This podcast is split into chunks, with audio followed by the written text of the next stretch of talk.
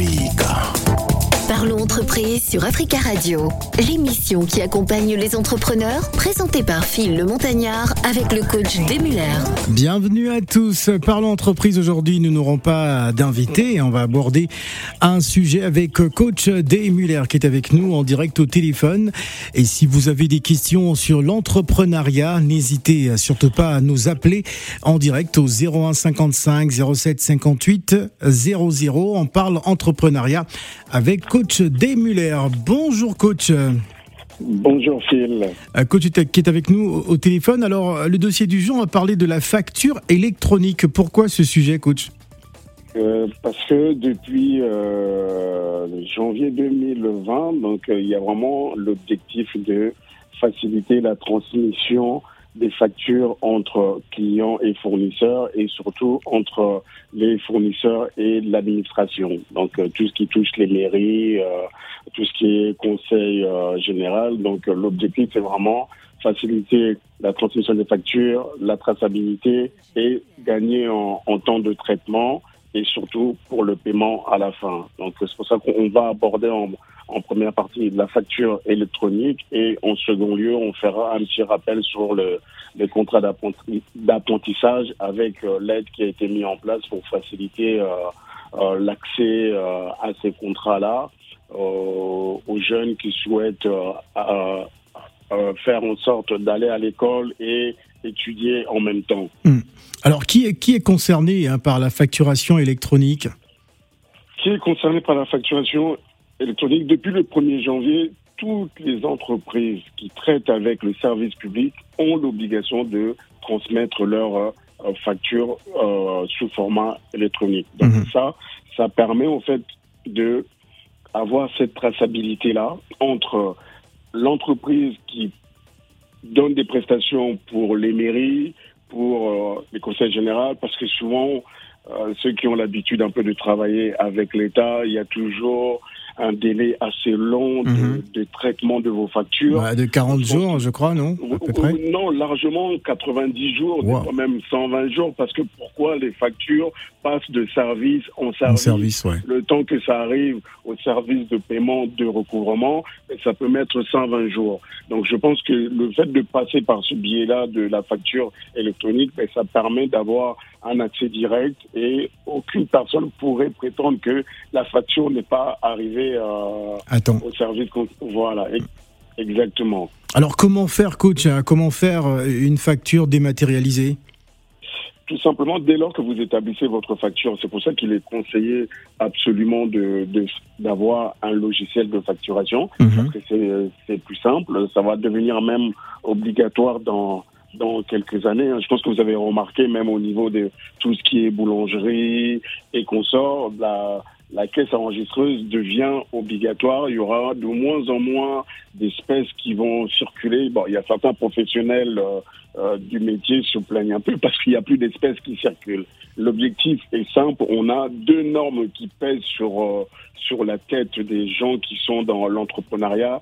C'est éviter le financement du terrorisme et on utilise la norme anti-blanchiment. Donc, à partir de là, on fait en sorte que de tout soit calé correctement. À la fois une traçabilité sur la facturation et à la fois une traçabilité sur les mouvements bancaires et la, la circulation des espèces. Donc, c'est pour ça que par, par ce biais-là, vous devez adresser absolument votre facture de manière dématérialisée en, en envoyant via votre logiciel euh, directement, euh, soit par mail, soit vous allez le, déposer. Et l'État a mis en place une plateforme euh, Chorus qui vous permet en fait d'aller déposer votre facture pour qu'elle puisse être traitée directement via cette cette plate, plateforme.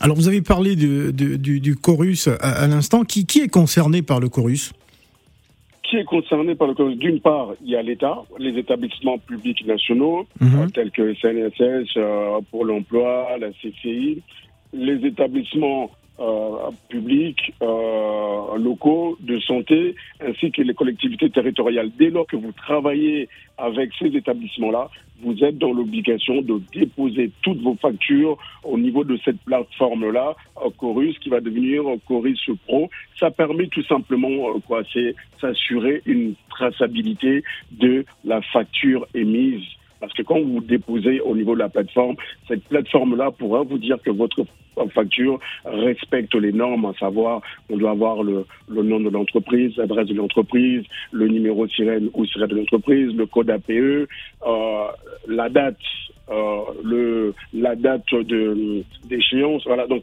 cette plateforme-là vous informera que votre, votre facture a rempli les conditions ou non. Si ce n'est pas le cas, elle va être rejetée et vous êtes dans l'obligation de la refaire.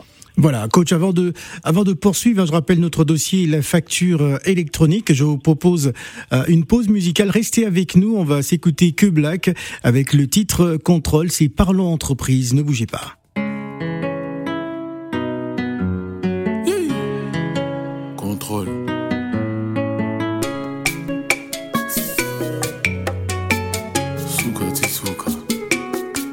Elle veut plus de moi, donc je dois faire mes affaires. Décidément, je dois garder le contrôle. Je fais des dégâts, j'ai aucune idée. Si parfois je m'égare, ah j'ai aucune idée. La seule de mon cœur, elle veut me laisser à terre. Fatalité, ah elle veut me laisser à terre. C'est fini mon bébé là, faut qu'on y aille. Ah chérie mon bébé là, hmm, faut qu'on y aille. Quoi qu'il arrive faut que je garde le contrôle. Facile à dire, mais il faut que je garde le contrôle. Elle est belle et mystique. Elle est belle et mystique. Il faut qu'on garde, il faut qu'on garde le contrôle. Tu sais, j'ai mal, mais faut qu'on garde le contrôle. Je dois faire mes comptes. Suis-je un homme incompris, coupable ou complice? Ce n'est pas une fatalité. Elle est belle et mystique elle est belle et mystique.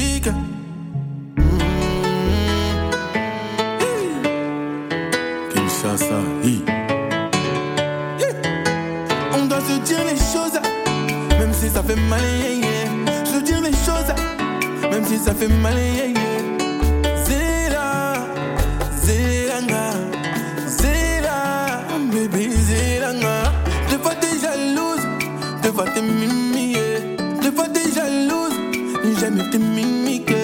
Ce monde est à nous, pourquoi polémiquer? Dis-moi, tu vas où? Viens dans mes bras, yeah, yeah.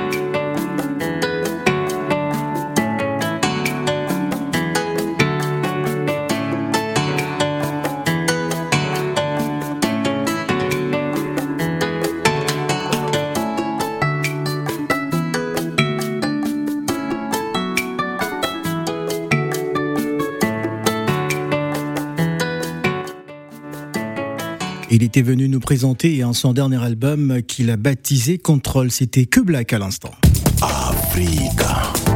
Parlons entreprise sur Africa Radio, l'émission qui accompagne les entrepreneurs, présentée par Phil le Montagnard avec le coach Demuller. Et si vous avez des questions sur l'entrepreneuriat, n'hésitez euh, surtout pas à composer le 0155 0758 00. Nous sommes avec coach Demuller et on parle du dossier de facture électronique. Alors coach, pour poursuivre, euh, ma question peut paraître, euh, on va dire quoi, banale. Hein Comment envoyer une facture électronique, coach?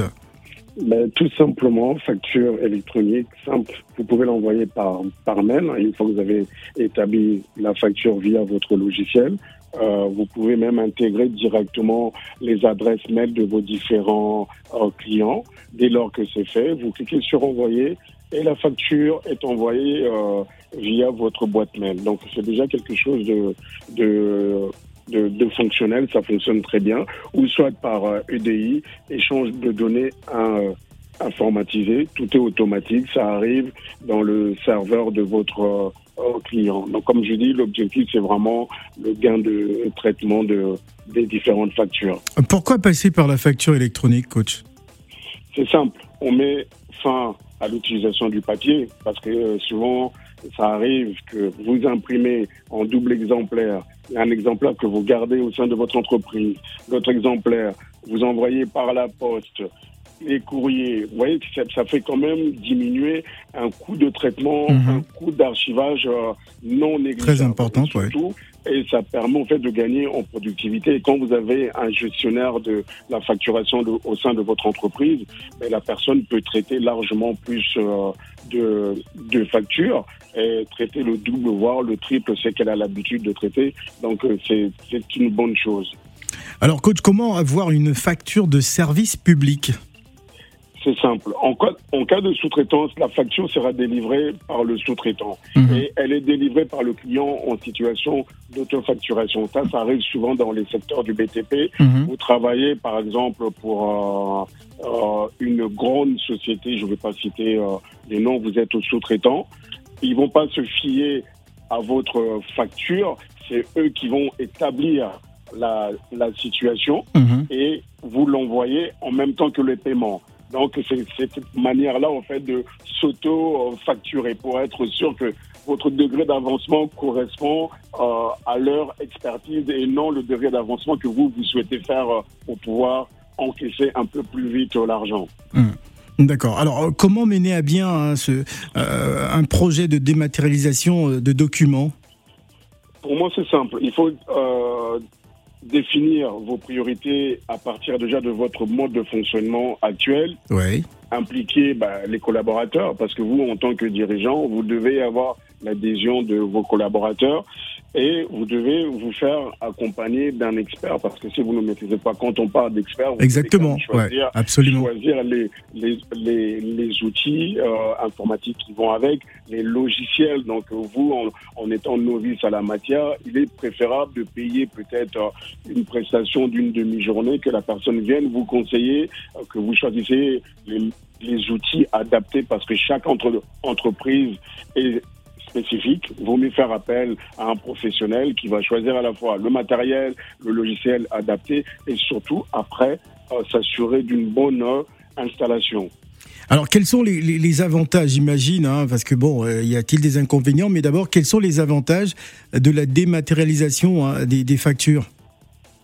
Les avantages. Déjà, un salarié, comme on disait, qui pouvait traiter que 6 000 factures, par, an pourra traiter 90 000 factures en moyenne au bout d'une année. 90 000 factures au bout d'une année. Donc vous, imaginez, on multiplie par 15 cette capacité de productivité de votre collaborateur.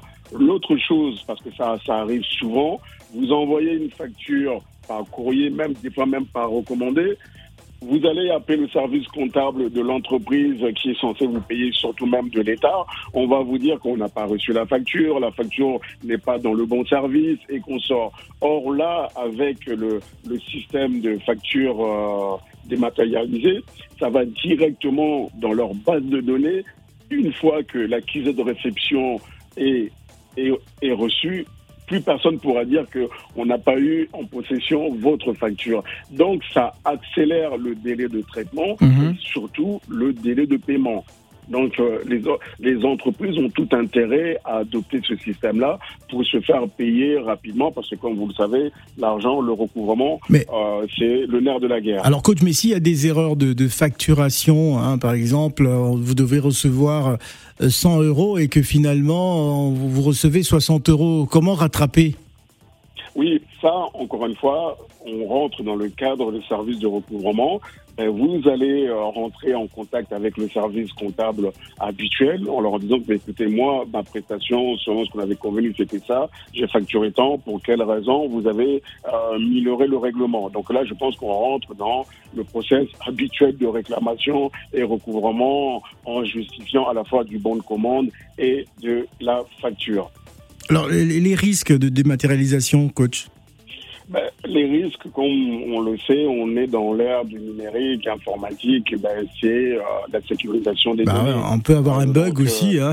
on peut avoir un bug, on peut avoir des gens mal intentionnés qui peuvent euh, malheureusement malheureusement utiliser vos factures pour d'autres raisons. Donc bon, c'est malheureusement on doit faire euh, passer par cette étape-là parce qu'on ne va plus reculer, mais vous devez euh, sécuriser euh, à la fois vos outils informatiques et, vos logiciels.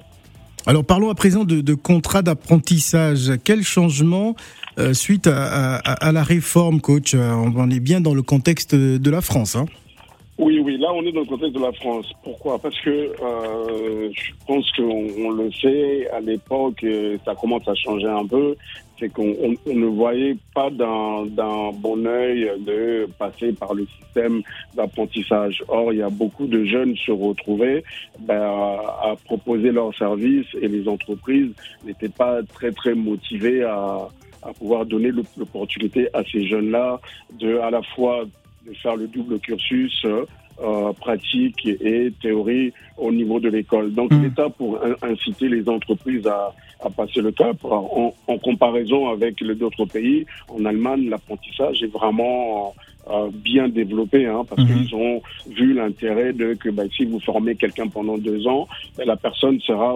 opérationnelle et vous pourrez la garder au sein de de l'entreprise. Hmm. Donc l'État a fait quoi? A incité déjà les entreprises en disant ben avant c'était limité à 25 ans, on peut maintenant prendre quelqu'un jusqu'à 29 ans en contrat d'apprentissage. Et en plus de cela, ben, l'État a mis en place une aide exceptionnelle qui de 5 000 euros. De 5 000 euros ah pour des jeunes euh, qui, euh, qui ont 19 euh, ans. Au-delà, c'est 8 000 euros par contrat d'apprentissage. Donc, on prend un exemple simple. Si vous signez un contrat d'apprentissage sur deux ans, vous aurez une aide de 8 000 euros. Ah si vous signez un contrat d'apprentissage de un an, vous aurez une aide de 8 000 euros. donc c'est vraiment l'aide est par contrat et non par rapport au nombre d'années d'apprentissage. Alors coach, oui. Oui. Alors on va rappeler à, nos auditeurs, hein, enfin à tous les entrepreneurs qui, nous écoutent, euh, recruter entre le 1er juillet 2020 et le 31 décembre 2021, 5 000 euros pour les apprentis mineurs, et, et 8 000 euros pour les apprentis majeurs. Voilà, donc si vous faites le calcul simple pour euh, un apprenti majeur mais qui a 18 ans, 19 ans, euh, le, salaire d'un apprenti est calculé selon son âge et mhm. son niveau d'études. D'accord On va prendre le niveau euh, basique, euh, juste le bac. Ben, la personne va vous coûter peut-être 600 euros. Et de l'autre côté, si c'est un contrat d'une année, vous avez 8000 euros d'aide. Donc si vous divisez 8000 euros sur les, admettons, les 10 mois d'apprentissage, vous imaginez que vous gagnez carrément de l'argent parce que l'apprenti ne vous coûte rien, parce que l'aide vient couvrir euh, à 100%, voire au-delà euh, le salaire de l'apprenti. Donc c'est pour ça que j'insiste bien. Il est important pour des gens qui n'ont pas encore eu l'habitude d'embaucher du personnel, c'est peut-être l'occasion de se dire, ben, tenez, je vais essayer avec un apprenti pour me permettre de me familiariser aussi sur le management, en sachant que ça vous coûte quasiment euh, rien parce que l'État vous euh, octroie euh, une aide. Et je rappelle, la date limite, c'est 31 décembre 31 décembre 2021. On va prendre la réaction de, de, Gilles, hein, Gilles qui voudrait réagir sur, sur ce qu'on venait de dire. Bonjour Gilles. Oui, bonjour Gilles, bonjour coach. Nous vous écoutons Gilles. Voilà, je suis euh, employeur, je voulais juste réagir sur celui-là. C'est vrai, le dispositif existe, mais il y a beaucoup de dysfonctionnements. Moi, j'ai embauché un apprenti de delà de 19 ans depuis décembre ah, nous avons, nous avons malheureusement ah, perdu Gilles, euh, qu'il qu'il rappelle, hein, qu'il rappelle notre ami euh, Gilles, qui était déjà en train de nous expliquer un, un, tout petit peu, euh, euh enfin, sa, sa situation. mais nous sommes pratiquement à la fin de l'année. Est-ce que c'est véritablement possible encore, coach? Oui, c'est possible. On a jusqu'au 31 décembre et même le gouvernement est en train de réfléchir si euh, ils ne vont pas prolonger là parce que voilà pourquoi parce que il y a eu un, un succès quand même monstre. Ils ont bien vu que les, euh, les jeunes ont pu retrouver de l'emploi. Je j'anticipe sur le problème de, de Gilles. Gilles, oui, qui a appelé tout à l'heure. Je, je, connais son problème, c'est-à-dire que dès lors que vous avez signé, par exemple en septembre, l'aide peut tomber six mois à sept mois plus tard. D'accord. Une seule simple raison, il y a eu tellement un engouement, un succès sur ces contrats-là que les effectifs de l'État n'arrivent pas à absorber le traitement des dossiers. Alors justement, coach, on, va permettre à Gilles qui, qui, qui, est de retour, je vous garde euh, euh, bien en ligne, on va écouter euh, Gilles. Gilles, nous vous écoutons, allez-y. Oui, justement, je, ce que je vais apporter, je ne dis pas que le dispositif n'existe pas, ce que le coach dit, c'est vrai, mais réellement, mais réellement il y a beaucoup, beaucoup, beaucoup de difficultés ou de dysfonctionnements, je vais plutôt dire, avec les organismes de formation. Mhm. Moi, moi j'ai embauché un, apprenti justement en décembre 2020 pour une durée de deux ans, le, le jeune. Euh, j'ai fait mes déclarations en temps, en temps normal. On me dit que vous êtes exonéré d'impôts, mais l'URSSAF commence à me demander de l'argent un peu partout. Euh, mais l'OFCO, il prend du temps à me dire, avec euh, justement l'informatique, dématérialisation, les déclarations ne sont pas faites. Et jusqu'aujourd'hui, j'ai fini par réussir à mettre les choses à jour, mais l'organisme de paiement qui s'appelle ASP ne m'a pas encore versé un seul centime. Alors que moi, le jeune là, pendant la durée de, de son formation, mhm. me coûte en salaire en moyenne 900 euros par mois, plus les, les petites cotisations, les prélèvements de l'URSSAF et tout ça. Si vous n'avez pas une bonne trésorerie, si vous n'avez pas un reste solide, avant que l'État vous verse les indemnités, vous êtes déjà coulé, quoi. Hmm. Donc, euh, si les choses peuvent être accélérées ou peuvent faciliter d'une façon que quand on embauche réellement et que les choses se mettent en place tout de suite, ce serait une bonne chose. C'est ce que je voulais apporter. Voilà. Merci beaucoup, euh, Gilles. Alors, coach, qu'en pensez-vous? Oui, non, c'est une réalité parce que mais, moi, je suis du métier, donc on a plusieurs clients au sein de mon cabinet qui se retrouvent dans cette situation-là. Il y a deux problématiques quand les contrats sont enregistrés en retard, que l'information ne circule pas, même l'URSSAF euh, réclame en fait les paiements des cotisations sur ces apprentis-là mhm. parce qu'ils considèrent qu'ils n'ont pas le contrat validé auprès de l'organisme qui permet d'être exonéré de quasi-totalité des cotisations sociales liées à l'apprenti. Donc, quoi qu'il en soit, les choses sont régularisées avec l'État ici en France une dette est une dette, à la fin, vous allez être payé. Il est vrai, il faut s'armer de patience et surtout avoir une trésorerie pour assurer, assumer en entendant que votre dossier soit traité euh, au niveau des, des les en fait, ce sont les opérateurs de compétences. C'est eux qui gèrent, en fait, la validation des contrats et c'est eux qui valident et qui permettent derrière ensuite que vous puissiez toucher euh, vos aides de 8000 euros si ça concerne un, majeur. Alors, euh, coach, j'aimerais qu'on parle des, des, modalités de, rupture de contrat. Hein, si, par exemple, euh, ça se passait très mal avec ce jeune, comment ça se passe? Oui, ça se passe non parce qu'il y a, y a certains jeunes, ils peuvent être motivés les deux trois premières semaines et derrière ça commence à, à baisser un peu les pas. Euh, ça, ça reste très longtemps sur son téléphone et ça veut pas travailler. ça veut pas travailler. Par exemple, vous voulez être pâtissier ou boulanger parce que j'ai un client qui est dans ce domaine-là. Ben, les premières semaines, se lever à 4 heures ou à 5 heures du matin, on le fait une semaine, deux semaines derrière, ben ça tient pas. Donc euh, il faut à un moment donné se poser la question.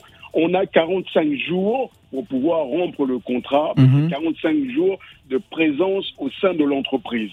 Alors, bien dit de présence au sein de l'entreprise. Parce que comme vous le savez, normalement, on peut faire une semaine euh, école, une semaine entreprise ou trois jours entreprise, deux jours école. Donc les 45 jours, on les décompte seulement selon les jours de présence au sein de l'entreprise. Alors c'est une rupture, on peut, on peut parler de rupture unilatérale? Oui, rupture unilatérale de la, au fait, de la part de l'employeur mhm. comme du, de l'apprenti. Donc, dans les 45 jours de présence au sein de l'entreprise, les parties peuvent rompre sans raison leur contrat en prévenant les organismes concernés, à la fois ben, l'école de, de, formation mhm. et euh, locaux qui financent euh, la formation. Ça, c'est dans les 45 jours de présence. J'insiste bien parce que des fois, les gens sont un peu perdus. admettons que le premier mois, vous avez signé le 1er septembre, mais de tout le mois de septembre, votre apprenti n'était pas au sein de votre entreprise, donc pendant 30 jours, ces 30 jours-là ne comptent pas dans le décompte des 45 jours. D'accord. 45 jours de, euh, de présentiel. Peut-on parler, peut parler aussi de, rupture euh, de, de combien d'accords oui, ça, ça arrive aussi, euh, erreur de casting, à la fois pour le patron et pour l'apprenti. L'apprenti se dit, bah, écoutez, je suis là, je m'ennuie, ce que je voulais faire, ça ne correspond pas aux, tâches que vous me proposez. L'apprenti avec le patron se met en, en accord par rapport à ça pour pouvoir euh, euh, rompre, euh, rompre le contrat. et ça doit être signé, validé, encore une fois, informer les organismes concernés. Voilà. Alors ça va être ma dernière question, coach. Comment percevoir la prime d'apprentissage? Comment percevoir la prime d'apprentissage? Comme on a dit, il faut que toutes les choses soient faites correctement. Hum les trois parties doivent signer le contrat. Il y a le centre de formation, il y a l'apprenti ou son tuteur, hein, parce que des fois, on peut faire signer, euh, on peut prendre un apprenti mineur, mhm. c'est son tuteur qui va euh, signer le contrat. Donc, il y a l'organisme, l'employeur. Une fois que tout ça c'est fait, le contrat est envoyé à l'OPCO. Donc, euh, c'est l'organisme qui est en charge de traiter tous les contrats d'apprentissage. Une fois que ça c'est fait, vous allez normalement toucher votre argent. Mais comme je le dis, armez-vous de patience parce qu'il y a énormément, énormément de dossiers en attente. Ça peut prendre minimum six mois, mais je peux vous rassurer, c'est sûr et certain, vous pouvez avoir la grosse surprise de toucher 6 000, 7 000 euros d'un coup parce que euh, votre dossier a été traité. Une fois que c'est traité, ils font le rattrapage euh, sur les paiements. Voilà, merci beaucoup coach euh, et moi personnellement ça me donne beaucoup beaucoup d'idées en tout cas. J'espère bien. Merci beaucoup coach et on se retrouve la semaine prochaine toujours dans le cadre de Parlons entreprise. Vous pouvez écouter à nouveau cette émission euh, sur le site d'Africa Radio 3 www.africaradio.com et n'oubliez pas de télécharger l'application. Merci coach. Merci Phil. Africa. C'était Parlons Entreprise sur Africa Radio, l'émission qui accompagne les entrepreneurs, présentée par Phil le Montagnard avec le coach Muller.